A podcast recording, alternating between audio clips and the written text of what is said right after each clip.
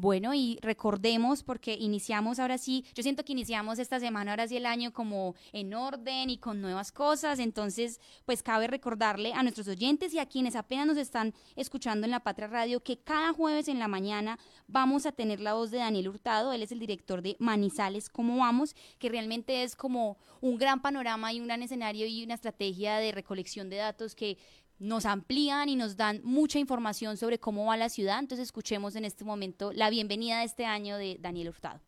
Feliz año antes que nada, un saludo afectuoso desde Manizales, ¿cómo vamos? Deseándoles a cada uno de ustedes y sus familias, por supuesto, un próspero año 2024. Bueno, este es un año muy importante para nuestros territorios porque precisamente se están construyendo los planes de desarrollo, eh, sean estos municipales y, por qué no, también el departamental.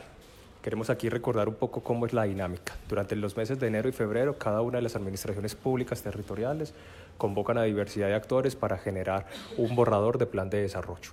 Durante los meses de marzo, ese plan de desarrollo, versión borrador, se radica para ser evaluado, valorado o retroalimentado por parte de autoridades como pueden ser los consejos territoriales de planeación.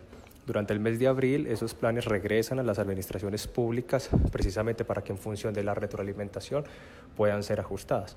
Y en el mes de mayo normalmente eh, se radican ante las diferentes secretarías de los consejos municipales y, y, asamblea departamental, pues en este caso de Caldas, para formalmente dar la discusión y en el mejor de los casos tener planes de desarrollo territorial aprobados a más tardar en el 30 de mayo. Entonces es una oportunidad muy buena para todos nosotros como ciudadanos de poder participar activamente, entregando insumos, generando discusión y por supuesto también cuestionando y generando alternativas.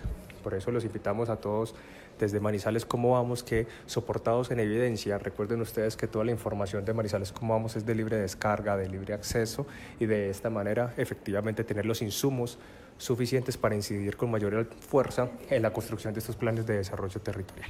Una invitación más para participar activamente en nuestros nuevos planes de desarrollo. Un saludo desde Manizales como vamos y nuevamente un feliz año 2024.